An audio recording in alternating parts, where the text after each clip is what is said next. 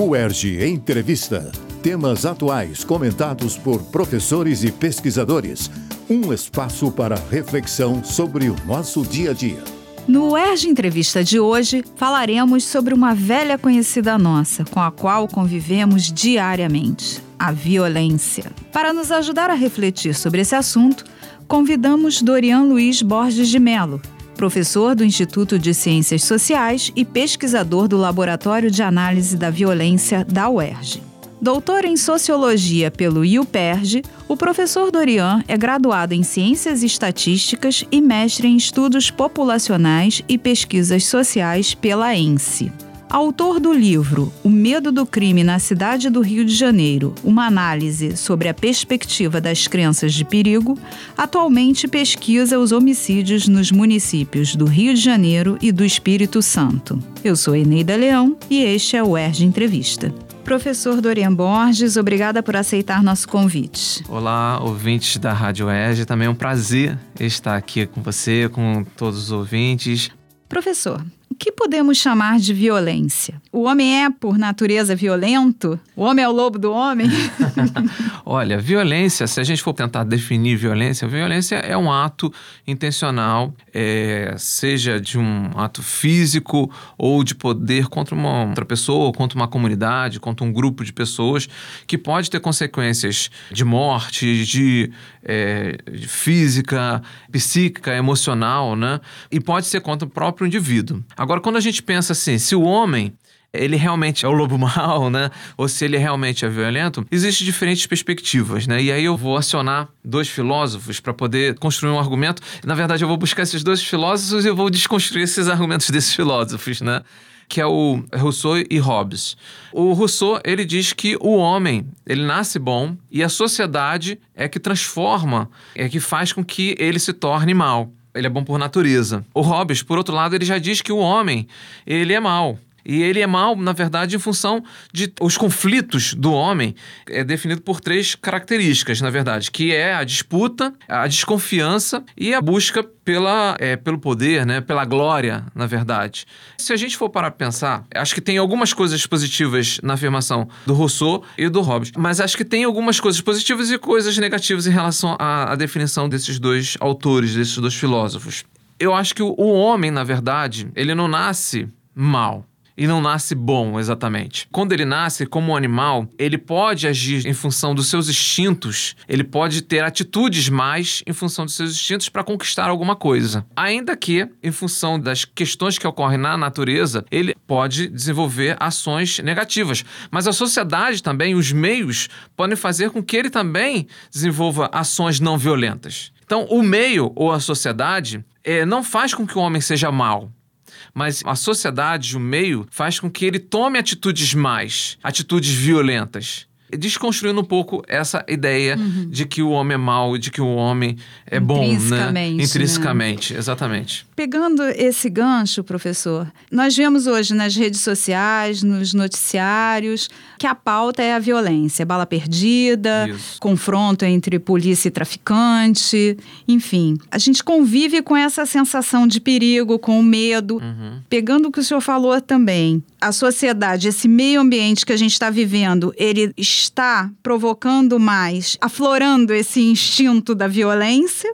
e essa sensação que a gente vive diariamente de perigo, de medo. Como é que a gente entende esse fenômeno? É, eu tenho uma, uma hipótese, né, na verdade, uma proposta de olhar a sociedade, né, que é uma proposta teórica, que são das crenças de perigo.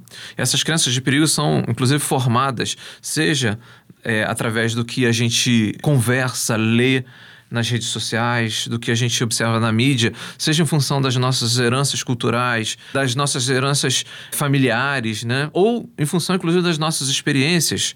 Essas crenças, elas são construídas em função de todas as atividades sociais. A gente acaba criando essas crenças e quando a gente aciona essas crenças, a gente acaba tendo muito medo, os sentimentos de segurança. Por exemplo, crença de que a violência aumentou ou crença de que algo é perigoso ou alguém é perigoso. Essa crença pode ser verdadeira, não necessariamente é falsa. Mas essa crença faz com que o nosso sentimento de segurança aumente ou ele seja acionado num determinado momento. Em função dessa crença, E desse medo, a gente acaba utilizando estratégias para poder fugir da violência. Por exemplo, isso afeta totalmente a nossa sociabilidade, o nosso dia a dia, o nosso cotidiano, a nossa qualidade de vida. Por exemplo, às vezes eu vou sair de casa com um montante de, de dinheiro. Mas ninguém sabe que eu tô com esse montante de dinheiro. Mas em função das minhas crenças, eu acredito que eu sou um alvo atrativo para um, um suposto agressor. É, ainda que ninguém saiba, mas a minha crença é que eu sou um alvo atrativo. Em função da minha crença, eu começo a me sentir muito inseguro. Em função dessa minha insegurança, eu começo a criar estratégias para poder fugir de violências, enfim. Mas essas estratégias são só para fugir da violência ou também para se defender e aí o ataque é a melhor defesa e aí você gera um ciclo de violência. Isso acontece as duas coisas, né? Em função dessas estratégias, eu posso tanto tentar fugir como eu posso utilizar inclusive de uma outra violência como uma reação, né? Como a gente estava usando essa, uhum. o que eu falei no início, né? Que os meios nos levam a fazer com que o homem utilize ações violentas, né? Então, assim, as crenças podem fazer com que o homem se torne mais violento, como uma forma de se defender, né? As crenças e esse sentimento de segurança causado em função de várias situações. O Rio de Janeiro é um exemplo clássico disso. O Rio de Janeiro não é a cidade mais violenta do Brasil, muito menos do mundo. No entanto, para os próprios moradores e, sobretudo, para aqueles que vêm de fora do Rio de Janeiro, o Rio de Janeiro tem essa imagem uhum. é, de um lugar extremamente perigoso. Não que o Rio de Janeiro não seja perigoso, é perigoso. A gente está numa situação é, muito negativa, muito de uma crise né, na área da segurança pública. No entanto, existem lugares ainda mais violentos e com uma crise muito mais complexa, como, por exemplo, o Ceará. Ceará uhum. hoje, o Nordeste, na verdade, como um todo, e Ceará em especial, está vivendo uma situação muito, muito difícil. Mas o Rio de Janeiro tem essa imagem que é mais visualizada dessa e forma. Isso, e essa imagem, de uma certa forma, justifica uma intervenção militar no Rio e não em outras cidades mais violentas? Bom, a intervenção ou a chegada de um interventor, eu acho que não está exatamente ligada a essa imagem ainda que muitos entendam como sendo ligada a essa imagem.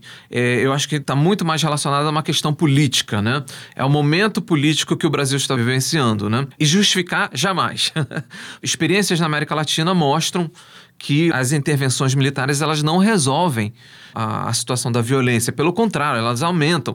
E a gente já tem visto nos últimos resultados, tem um observatório da intervenção que tem sido acompanhado por diferentes instituições, inclusive o nosso laboratório da análise da violência aqui da própria UES faz parte desse observatório da intervenção que tem sido coordenado pelo Centro de Estudos eh, de Segurança e Cidadania da Cândido Mendes, tem mostrado que posteriormente à intervenção a violência tem aumentado, não tem diminuído.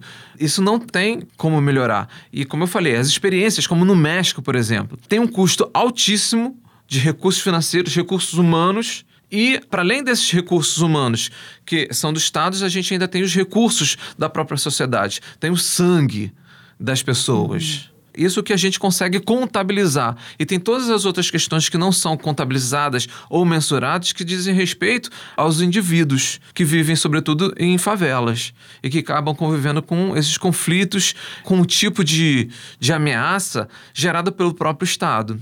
Então não se justifica. Pegando é, isso que o senhor falou também em relação a essa população que acaba sofrendo mais com a violência, há uma relação entre a pobreza e a desigualdade social como responsáveis pelo crescimento da violência? Da mesma forma, a questão da crise econômica, desemprego, ou não tem nada a ver? Uhum. Tem vários estudos ao longo de pelo menos quase 40 anos que tem mostrado que pobreza não explica a violência. Senão, assim, vários lugares que são pobres, ou todos os pobres, seriam violentos ou criminosos, né? Ou lugares que são muito pobres seriam violentos e criminosos, né? Então já conseguimos demonstrar isso ao longo dessas últimas décadas, né? Desigualdade, isso ainda tem uma questão que é extremamente importante, que tem uma relação. E, sobretudo, a questão da crise política uh, institucional e a ausência de Estado. E que isso, na verdade, tem uma relação extremamente importante com as questões de violência e como ela se manifesta, sobretudo no que se refere à ausência de Estado. Em vários lugares, aí quando eu falei a desigualdade é como essa desigualdade se manifesta nas cidades, né? Sobretudo quando a gente começa a analisar regiões metropolitanas, as cidades das regiões metropolitanas, elas tendem a ter mais violência justamente pelas segregações, pela forma como essa segregação ela é desenvolvida. Nesses lugares onde são mais segregados, o Estado é extremamente ausente. E quando o Estado ele aparece, ele aparece de forma violenta. Eu tenho desenvolvido várias pesquisas em diferentes cidades da região metropolitana. É exatamente essa é a ideia, né? Infraestrutura, é, serviços, seja de saúde, é, de educação, serviços básicos eles são totalmente ausentes. Serviços que podem dar, seja o adolescente, a criança, a família como um todo, eles são ausentes. E aí a gente vê muito as pessoas falando: ah, a mãe deixa o filho, vai trabalhar e deixa o filho solto em casa, e o filho vai para a rua e o tráfico vai e copita essa criança ou esse adolescente. Mas a mãe vai fazer o quê? Vai deixar de trabalhar? Isso sem contar que a culpa é sempre da mãe, né? Que aí tem uma questão de gênero aí. Mas enfim, deixa o filho sozinho em casa, né? Mas ela vai fazer o quê? A mãe e o pai vão deixar de trabalhar? Então, assim, a gente vê mais uma vez a ausência do Estado. Não existe creches suficientes ou estabelecimentos para dar conta dessas demandas. Uhum. Enfim, ausência de lazer para os jovens todas as áreas que eu acabo realizando pesquisas, é uma ausência total do Estado em, várias áreas. Professor, aproveitando então a questão da. Quando o senhor fala dos locais onde o senhor está realizando pesquisas e do que o senhor presencia, é, para a gente finalizar aqui a entrevista, eu gostaria que o senhor falasse sobre a pesquisa que o senhor está fazendo em relação a Rio de Janeiro e Espírito Santo. Rio de Janeiro e Espírito Santo tem muitas similaridades, sobretudo nessa questão que eu acabei de mencionar, é, de ausência do Estado, problemas de infraestrutura, né? Mas tem diferenças na manifestação da violência, né? E da dinâmica da violência, né? No Rio de Janeiro, a gente é muito claro as questões do tráfico de drogas, que é composto por facções. Temos aqui é, milícias e como as milícias têm atuado no Rio de Janeiro. No Espírito Santo, a violência ela é caracterizada por bandos, por pequenos grupos de jovens que, são, que se autodenominam bandos, né? São grupos formados por 20 jovens, são exatamente gangues, mas que se autodenominam bandos e que ficam trabalhando em pequenos territórios. E existe uma, um conflito enorme entre esses pequenos bandos.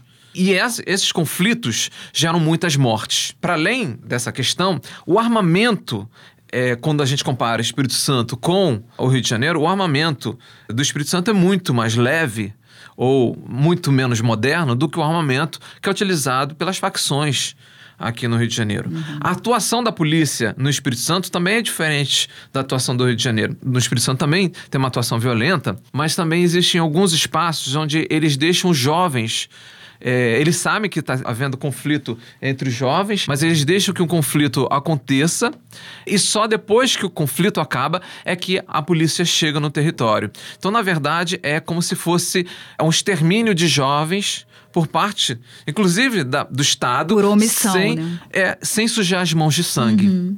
Então, existem várias manifestações das dinâmicas da violência que são muito diferentes das do Rio. É, enfim, isso eu estou falando da região metropolitana, da Grande Vitória tá?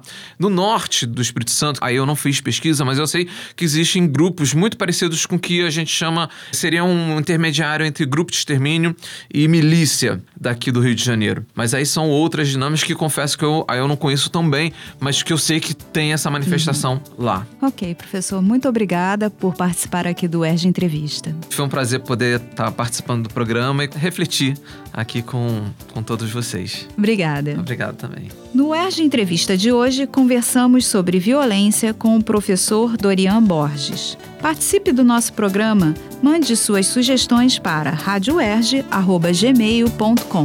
O ERG Entrevista. Equipe técnica: Daniel Barros, Gledson Augustos e Eduardo Sobral. Locução: Alfredo Fará. Produção Rádio UERJ. Realização Centro de Tecnologia Educacional. CTE SR3.